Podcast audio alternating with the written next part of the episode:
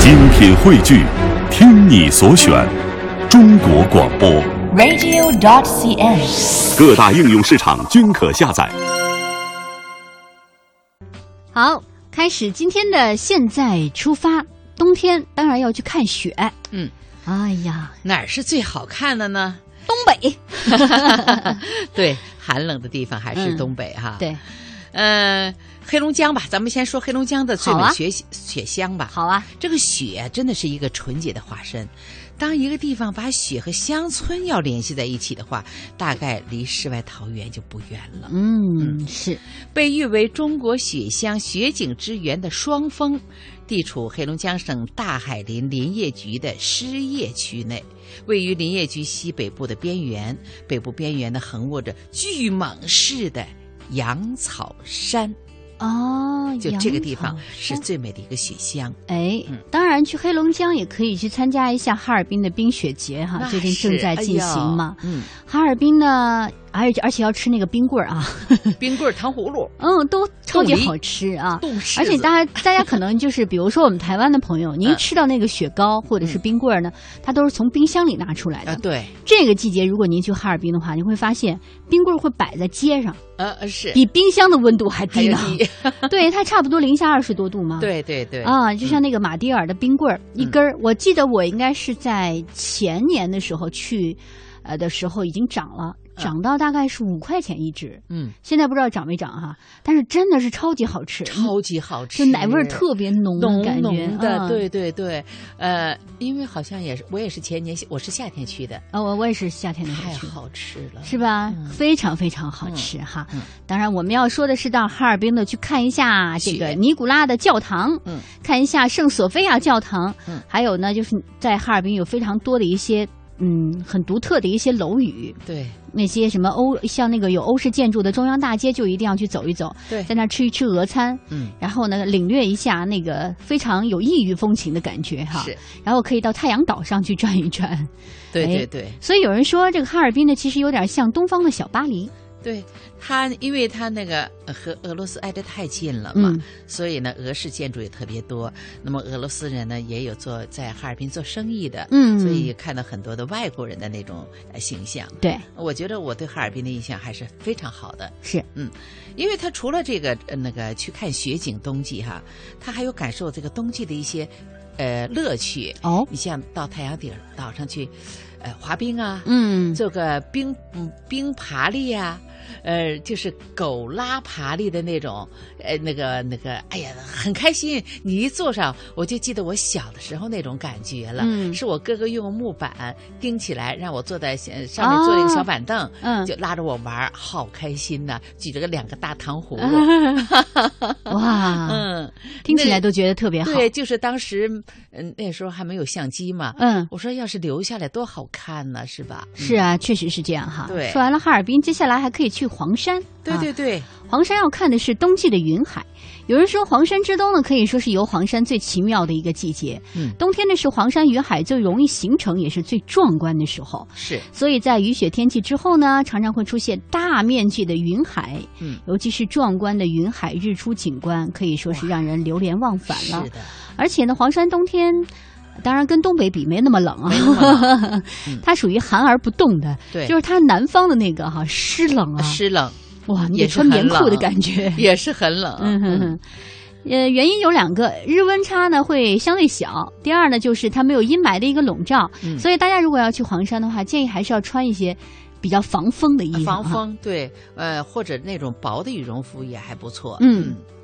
那说完了黄山，我觉得九寨沟也值得大家再去一次， 哦冰清玉洁的天堂。哦，尤其哈、冬天的九寨沟啊，由于它行人很少啊，嗯所有的美景似乎都为你一个人所准备了。哇，山峦与树木银装素裹，瀑布与湖泊冰清玉洁，蓝色湖面的冰层在日出日落的温差中变换着奇妙的花纹。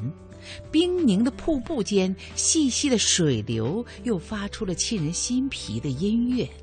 美吧？嗯，太美了。但是呢，需要注意的是什么？就是景区昼夜也是温差特别大，嗯白天暖和有太阳，早晚比较冷，旅游者要带上毛衣、防寒服、手套、围巾、帽子，出门在外健康第一啊呀、哎，是的，嗯还可以去青海，当然青海它可以泡温泉。嗯呃，青海的贵德县在黄河的谷地啊，嗯这里有一处非常著名的温泉圣地，就是贵德温泉，也叫做扎仓温泉。嗯当地的藏族群众把它叫做德仁汲曲库，意为平安幸福的热水泉。对，青海呢，大部分地区会比较的干干燥，燥嗯所以呢，大家如果去这里的话，多吃一些蔬果吧，千万不要使劲儿的觉得人青海的羊肉好吃就闷头使劲儿吃哈、 对。那样回来会上火的。 没错，对了，我还可以介绍大家，就是吃青海产的酸奶， 嗯，它的酸奶，呃，我的一个朋友从青海专门给我带过来，也那个就是一箱，它一小箱是十二袋儿，嗯那个哎太好吃了，它的酸奶很稠，嗯嗯，它那个个味儿吧，就是奶味儿特别浓，嗯是在他们说从上头带下来的。我说啊你什么时什候么上？意思怎叫么是上头头带啊？下来的？就是从山上带下来的。哦，因为他们的海拔比较高嘛，都是嗯两三千米，嗯嗯，所以嗯呢，就是它，但是保质期特别短，啊嗯，呃，你必须在它保质期内你把它喝完，而且你喝都喝不动哎，必须把它倒出来，就是把那个袋儿搅开，倒到碗里头，拿勺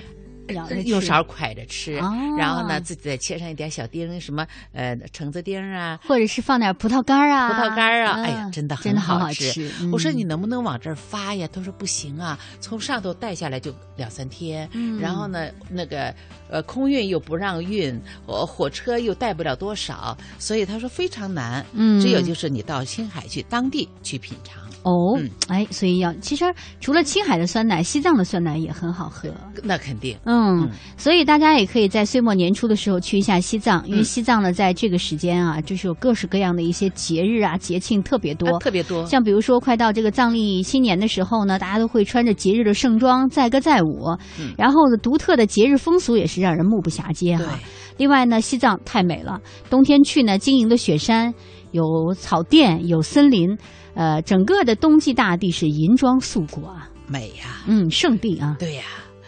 那说到这儿，我想咱们再回到东北吧。好啊，东北的吉林有一个独特的冰井，嗯嗯，这里可能有人没去过的不知道。嗯，冬天的美景是有独特的韵味儿了。那哦么，呈现在北国大地上的呢，是一幅淡漠的山水画，哇，像天池孤悬天际，没有入水口，只有出水口，湖水是终年外流不息。从十一月末封冻到第二年的六月解冻，你看这么长的时间， 嗯嗯，七个月的时间，冰层厚达一点二米，哦，哇。你这厚那么厚，你在上头开火车都行了。而且哈，嗯就好多的那个去吉林玩的人，我知道他们都会想体验一下在冰上，然后凿一个洞去钓那个鱼。钓鱼， 哦，就是你把那个鱼从那个水里刚拉出来，它噔嗯就已经冻得硬邦邦的，对对，一拿出来还活蹦乱跳，只要一跳到空中就马上动起就来。 又就冻得硬邦邦的了。还有呢，就是它那个当它当地的雾凇哈，呃，在这个十一月中旬就开始出现了。呃，吉林的雾凇真是和跟哈尔滨的雾凇，哈尔滨都没有很少见的雾很少凇，对但吉林它就有它的独特的冰景，就是雾凇。嗯，那么升腾起的那个大雾啊，常常就笼罩着这个近六平方公里的这个小岛，嗯有时近一天也见不到太阳。但是在这样的天气下，挂在树上的雾凇是不会掉落的，嗯并且夜里又会挂上一层。对你想想，厚厚的一层雾凇挂在那儿，就好像是人专门把它贴上去的似的。哎嗯这里要特别特别提醒我们台湾的朋友，如果您要到吉林哈去看雾凇的话，脚底下一定要穿的特别暖和。除了就是现在，比如说在北方过冬，我们都会穿雪地靴哈，雪地靴里头您最好穿上羊毛的袜子，对，两多双穿两双， 真的特别冷。，对两双，因为我记得去年的时候呢，呃，我老公他就到吉林去出差嘛，啊他说哎呀不行，我得买个厚点儿的靴子，然后我就给他买了一双厚靴子，我觉得挺厚的了。啊不行，然后他去了之后，他当天就给我发信息，他说我的脚冻 掉了，就是感觉不到了，对彻底感。我说你不是在穿的那个厚靴子，他穿了羊毛袜，啊还穿了那个厚靴子，不行，不行，哦，特别特别你的知道冷。应该嗯穿什么吗？啊，就是里头应该穿纯毛的那个，就长毛毛的那个棉靴。啊然后呢，到那儿以后，你底下再垫上乌拉草，哦，那才暖和。啊然后还得穿两双袜子， 是，因为咱们也属于北方， 但是北京的北方和东北的北方真是差了十万八千里。对，，所以还是提醒大家保暖嗯最重要对哈。